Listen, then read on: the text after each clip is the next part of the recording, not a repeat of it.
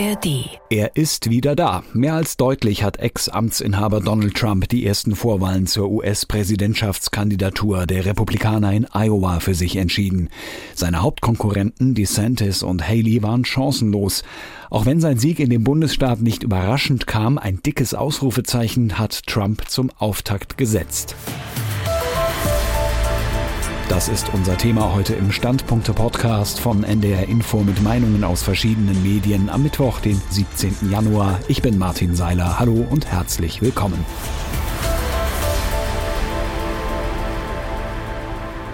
Unser Gastkommentator ist heute Ulrich Schönborn, Chefredakteur der Nordwest-Mediengruppe in Oldenburg, und er schaut schon mal nach vorn.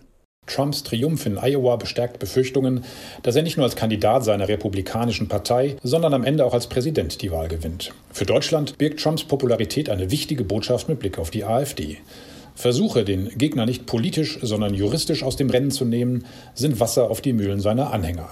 Gleichzeitig gilt es, sich schon jetzt für einen möglichen Wahlsieg Trumps zu wappnen. Bei für Deutschland und Europa existenziellen Themen wie der Unterstützung für die Ukraine, dem Handel mit China und dem Umgang mit dem Klimawandel wird eine Präsidentschaft Trumps das Koordinatensystem deutlich verschieben. Die Zeiten einer transatlantischen Allianz mit den USA als verlässlichem Partner bei diesen Fragen wären vorbei. Ulrich Schönborn, Chefredakteur der Nordwest-Mediengruppe in Oldenburg. Unser Washington-Korrespondent Sebastian Hesse geht auf Ursachenforschung. Die Kernfrage aller amerikanischen Präsidentschaftswahlen lautet, geht es ihnen heute besser als vor vier Jahren? Die, die sich in die Trump-Jahre zurücksehen, verneinen, ihre Existenznöte werden dadurch etwas gelindert, dass Trump sie in einen größeren Kontext stellt und als Konsequenz eines von Linken angezettelten Kulturkampfes brandmarkt.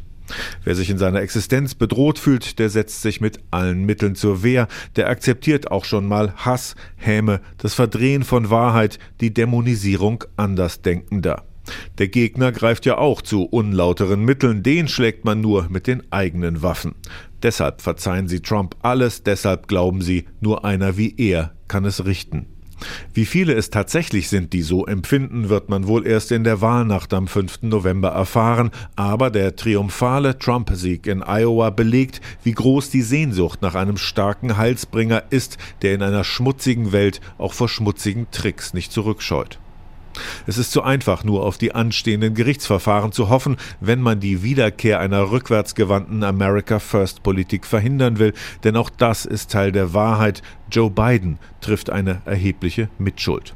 Allein beim Wahlkampfthema Nummer eins, der Inflation, verließ Biden das Gespür gerade für die Stammklientel seiner Partei. Erst hat er die horrenden Verteuerungen heruntergespielt, verharmlost, dann hat er es versäumt zu erklären, warum seine Milliardenausgaben, nicht zuletzt für den Ukraine-Krieg, mehr als nur Inflationstreiber sind. Auch beim Thema Migration kam enttäuschend wenig. Nach Iowa bleiben Biden gerade noch neun Monate für eine Kurskorrektur. Dass sein Gegner im Wahlkampf Donald Trump heißen wird, darauf hat er sich bereits eingestellt.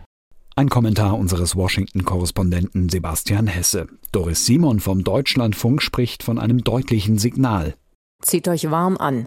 Ein guter Rat im eiskalten Iowa, aber auch ein guter Tipp für all diejenigen, die es bislang nicht wahrhaben wollen. Donald Trump ist wieder da.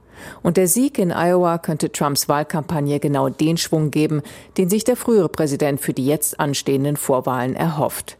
Er ist längst nicht nur der Kandidat der kleinen Leute, die sich alleingelassen und missachtet fühlen von der Politik. In Iowa hat Trump mehr Stimmen von Wählern mit College-Abschluss bekommen als seine Mitbewerber.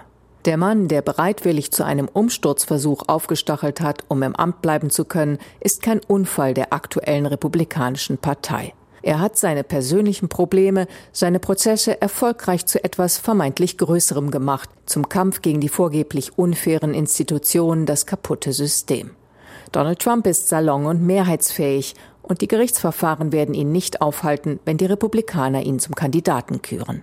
Seine Rede am Wahlabend klang ein bisschen wie bei Joe Biden abgeschrieben.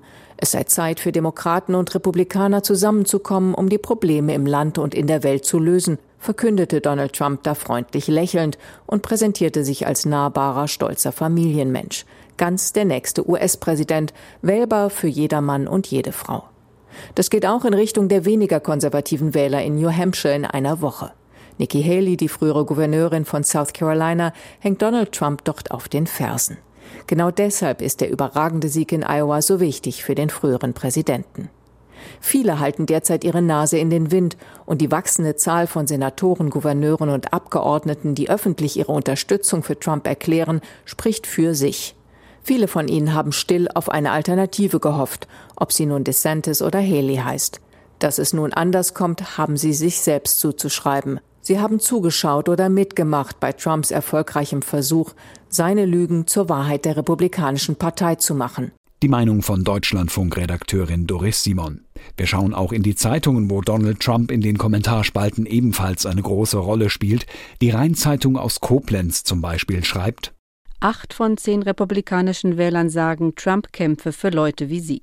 Das ist die erschütternde Realität von Iowa, die Nikki Haley, Ron DeSantis und Vivek Ramaswamy zu Zählkandidaten gemacht hat. Doch niemand sollte die Luft anhalten. Trump hat die Republikaner davon überzeugt, dass er der eigentlich legitime Präsident wäre. Deshalb tritt er wie ein Amtsinhaber an. Das verschafft ihm einen enormen Vorteil bei den Vorwahlen seiner Partei. Was danach kommt, ist eine andere Sache. Die Sieger der Caucuses von Iowa bei den Republikanern ziehen selten ins Weiße Haus ein. Und die Mitteldeutsche Zeitung aus Halle meint, nach seiner Niederlage vor vier Jahren hat Trump einen Putschversuch angezettelt. Er muss sich in vier Strafverfahren verantworten. Seine Rhetorik bedient offen faschistische Stereotypen. Trotzdem ist seine innerparteiliche Zustimmungsrate in Iowa binnen eines Jahres auf über 50 Prozent gestiegen. Nach der Wahlnacht muss man nüchtern feststellen, die Republikanische Partei hat sich Trump komplett unterworfen. Und damit geht die heutige Ausgabe der NDR Info Standpunkte zu Ende. Morgen sind wir wieder da und den Podcast gibt es auch als Abo zum Beispiel in der ARD Audiothek. Einen schönen Mittwoch wünscht Martin Seiler. Tschüss. Ein Podcast von NDR Info.